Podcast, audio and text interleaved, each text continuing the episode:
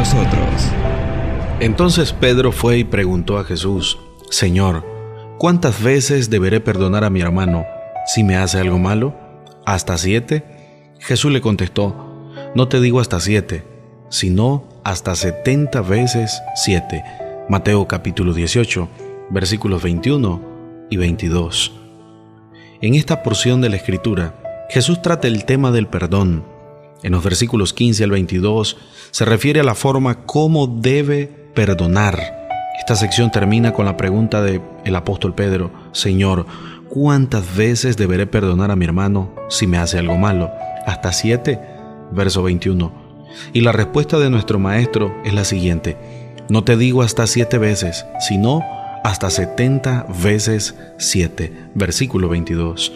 Luego, en los versículos 23 al 35, Jesús ilustra su respuesta a través de una parábola, que se conoce como la parábola del funcionario que no quiso perdonar o simplemente los dos deudores. En la parábola aparece en primer lugar un rey que llama cuentas a sus funcionarios.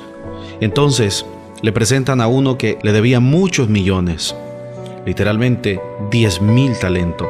Si un talento equivalía a 6 mil denarios, es decir, a 7 mil días de trabajo de un jornalero, entonces los 10 mil talentos son 70 millones de días de trabajo.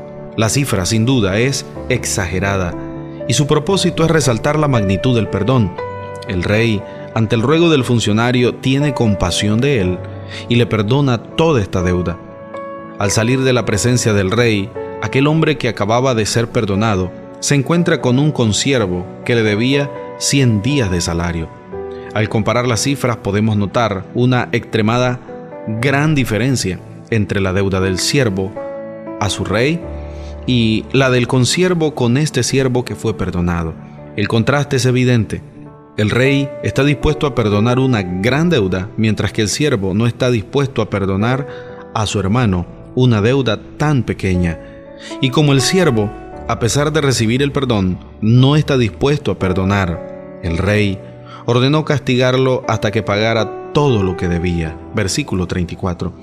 Aquí el Maestro, nuestro Señor Jesús, se refiere al uso de la tortura por parte de algunos déspotas orientales para obligar a un deudor a pagar el monto de la totalidad de sus bienes.